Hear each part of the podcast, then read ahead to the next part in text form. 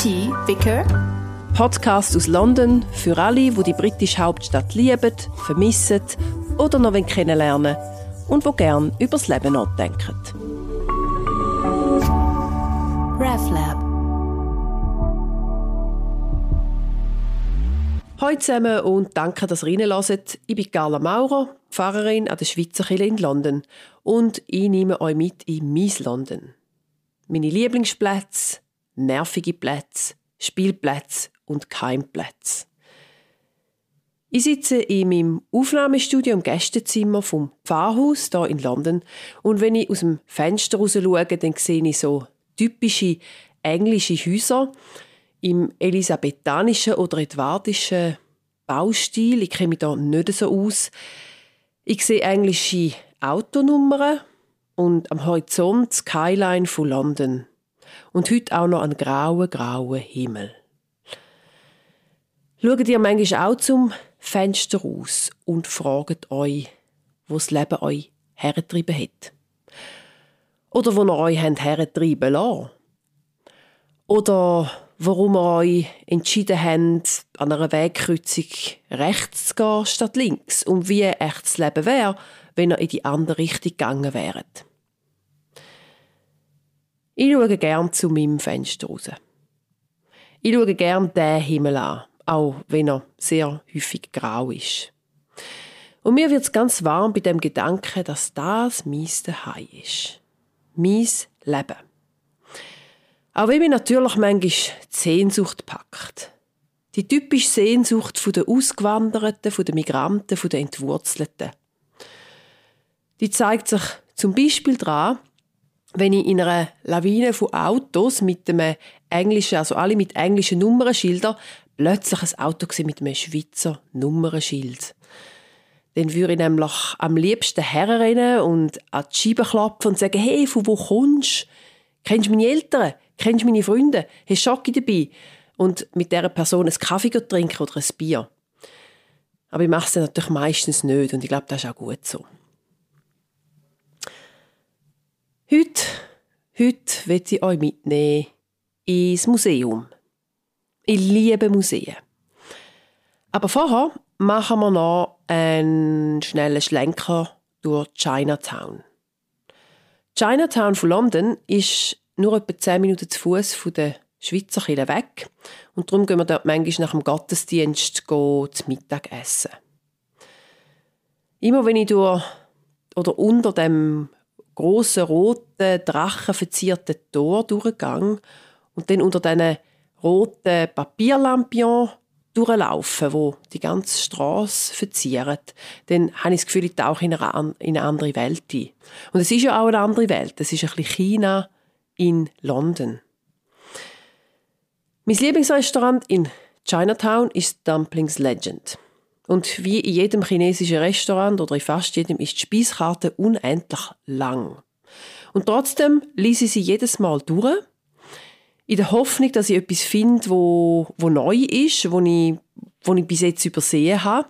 Oder dass ich vielleicht endlich mal den Mut aufbringe, zum Chicken Feed bestellen.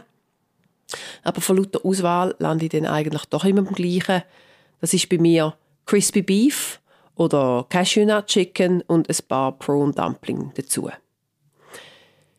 Und mit dem Schlenker durch Chinatown wären wir auch schon bei den Museen.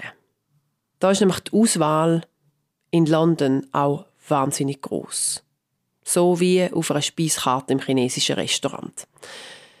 Ich meine schon nur für die grossen Kaliber, British Museum, National Gallery, Tate, Museum of London, braucht man Ferien, um alles zu sehen und sich durch alle Ausstellungen durchzuschlängeln.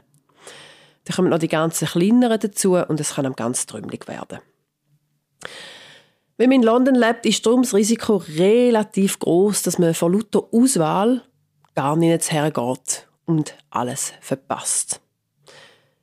Ich habe mich darum für die Crispy Beef Strategie entschieden und bin Mitglied geworden von einem Museum, dass ich wenigstens dort hergegangen, von einem Kunstmuseum vom Tate. Und beim Tate kann ich sogar noch zwischen zwei auswählen, hier in London, zwischen dem Tate Britain und dem Tate Modern. Mein Lieblingsmuseumstag ist der Montag. Das ist ja klassischerweise auch der Pfarrsonntag. Und in England sind Museen am Montag nicht zu. Das ist natürlich für Pfarrer und Pfarrerinnen besonders gut. Am Montag sind auch die Galerien schön leer und ich gehe besonders gern im November, Januar oder Februar. Dann hat es nämlich sehr wenig Touristen in London. Und das ist im Fall auch ein Keimtipp. Also wenn London so ein bisschen mehr so erleben wie es Londoner gerne haben, wo die Stadt so ein bisschen mehr den Londoner gehört, dann kommt im November, Januar oder Februar. Vielleicht ist es ein bisschen grau und kalt und die Sonne scheint nicht so wahnsinnig, aber dafür brennen die Feuerchen im Pub und ich finde, das ist etwas vom Schönsten überhaupt in London. Kürzlich bin ich also im Tate Modern mit meiner Mitgliedschaft und bin von der Kille über die Waterloo Bridge gelaufen. Und schon nur für diesen Weg lohnt es sich, ins Museum zu gehen. Man hat die unglaubliche Sicht über die Londoner Skyline. So in der Ferne sieht man, den, sieht man St. Paul's Cathedral und Big Ben, London Eye, all diese grossen Gebäude. Und dann kann man am Südufer von der Themse entlang spazieren. Das ist ja überhaupt schon ein Ausflug an sich wert.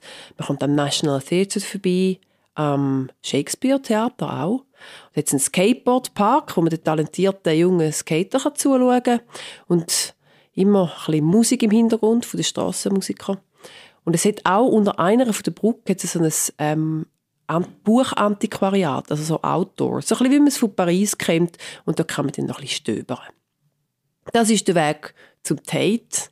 Und wenn man dann zum Tate kommt, dann geht man die grossen Rampen in die Turbinenhalle. Also das ist jetzt im Tate Modern. Und wer schon war, ist, der kennt also einfach die riesen Rampe, die in die grosse Halle hineinführt. Das ist übrigens umgebaut worden von Schweizer Architekten. Herzog und Dömeron. Die haben äh, das Tate Modern neu gestaltet. Im Moment jetzt in der Turbinenhalle so Oktopus, die rumfliegen. Oktopusartige Wesen. Das ist das Werk von der Künstlerin Annika Yi. Und das sind so mechanisch betriebene Ballone mit so flapsigen Armen, durchsichtig, wo wie Aliens kreuz und quer durch die riesige Halle fliegen und dann noch so ein surrendes Geräusch machen dazu. Also es ist wirklich so ein bisschen wie im Weltall. Also wirklich ein tolles Erlebnis an sich. Als ich im Take war letztes Mal, eben, wo ich auch die Oktopus gesehen habe, da ist auch gerade mal eine grosse Retrospektive vom Auguste Rodin gelaufen. Und ich habe es eigentlich nicht so wahnsinnig mit Skulpturen, muss ich ganz ehrlich sagen. Aber weil ich eben Mitglied bin vom Tate, bin ich trotzdem gegangen. Ich versuche eigentlich in alle zahlungspflichtigen Ausstellungen zu gehen, weil ich ja meine Mitgliedschaft rausholen will. Also sogar Skulpturen. Und das ist im Fall noch echt faszinierend Ich habe ja immer gemeint, der Rodin sei so ein Genie gewesen. Also das war er ja auch gewesen. Aber dass er so einfach so vor einem Marmorblock gestanden ist und dann so zack, zack mit Hammer und Meißel da so eine Skulptur rausgehauen hat, so der Kuss oder die, wo man da, die berühmten, wo man so kennt. Aber es gibt von diesen Skulpturen hunderte von Modellen in verschiedenen also in verschiedenen Grössen und verschiedenen Materialien, bevor dann die groß berühmte Marmorskulptur ist überhaupt gemacht wurde. Und das Beste an dieser Ausstellung habe ich so einen Schaukasten gefunden, wo etwa 40 Arme, also Arme aus Ton sind drin waren, so nebeneinander. Recht freaky hat das ausgesehen. Und überhaupt sind im Atelier vom Rodin sind hunderte, tausende von Artefakten herumgelegen. Köpfe, Rümpfe, Arme, Beine, alles Mögliche, wo er dann immer wieder neu zusammengesetzt hat oder neu hat zusammensetzen lassen. Ja, ich kann mich auch noch sehr gut an eine andere Ausstellung erinnern, von der amerikanischen Künstlerin Agnes Martin. Das ist schon ein paar Jahre her. Aber irgendwie ist mir die Ausstellung mega geblieben. Agnes Martin macht so riesengroße, abstrakt minimalistische Gemälde. Manchmal ist jetzt nur ein paar Linien drauf. Oder dann gibt es auch Gemälde, die auf den ersten Blick einfach wie eine weiße Fläche aussehen. Und ich habe mir so gedacht, bin ich, oh ja, ja, Kunst, ähm, ja, ist jetzt Kunst oder nicht? Aber dann, ich dann mal drin war, ist das so wirklich fast wie eine spirituelle Erfahrung für mich gewesen. Ich weiß gar nicht genau warum. Aber ich weiß noch, ich konnte nicht mehr wegschauen. Und vor allem mit dem White Room, also wo die quasi weißen Gemälde gehängt sind, bin ich fast nicht mehr daraus rausgekommen. Es war schon dunkel, als ich aus der Galerie raus bin. Und ich habe bis heute kann ich mich an die Ausstellung total gut erinnern. Sehr häufig im Leben, wenn man die Qual der Wahl hat, entscheidet man sich für das, was man kennt oder für das, was man irgendwie so, so ein bisschen vertraut ist. Eben Crispy Beef oder Cashew Nut Chicken oder mal ein Sweet and Sour Pork im chinesischen Restaurant. Aber meine Mitgliedschaft mit dem Tate Modern, also mit dem Tate, konfrontiert mich ständig mit Kunst, die ich sonst nie anschauen würde. Entweder will ich meinen zu wissen, dass es mich sowieso nicht interessiert, zum Beispiel die Rodin-Skulpturen, oder will ich noch nie davon gehört haben, wo zum Beispiel die minimalistisch abstrakten Bilder von der Agnes Martin. Und dann nebenbei nimmt man gerade auch noch so faszinierende Lebensgeschichten mit von den Kunstschaffenden. Man lernt soziale und historische Umstände kennen, auf allen Kontinenten und quer durch alle Epochen durch. Und dann wird man einfach immer wieder bewusst, wie wichtig die künstlerische Verarbeitung ist von dem, was wir als Gesellschaft und als Menschen erleben. Das, was uns widerfährt.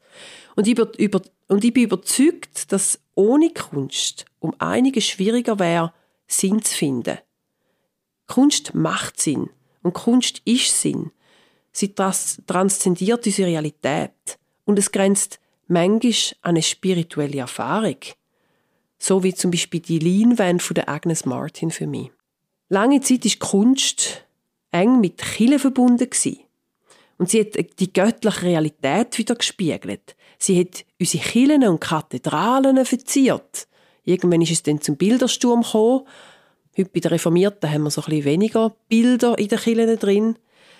Und Kunst hat auch die Geschichte von Gott und vom Volk von Gott erzählt, lang bevor die Leute können lesen, lang bevor die Schulpflicht ist eingeführt wurde und die Leute sind alphabetisiert worden. Die Kunst hat sich dann erst mit der Aufklärung abgelöst vom kirchlichen Auftraggeber und ist dann zu der Stimme geworden, wo sie heute ist, oder ein großer Teil von ihrer Stimme, nämlich eine unabhängige und eigenständige Stimme. Eine, die kritisch ist und manchmal provokativ und eine wichtige Dialogpartnerin für uns Kinder, da bin ich überzeugt davon. Weil sie kann Sachen sagen, wo man mit Wort gar nicht mehr herkommt. Geht doch wieder mal in eine Kunstausstellung von etwas, wo ihr meint zu wissen, dass es euch nicht interessiert. Oder ganz allgemein, öfters mal an einen Ort, wo ihr das Gefühl habt, hm, das ist jetzt nicht so für mich. Bis zum nächsten Mal.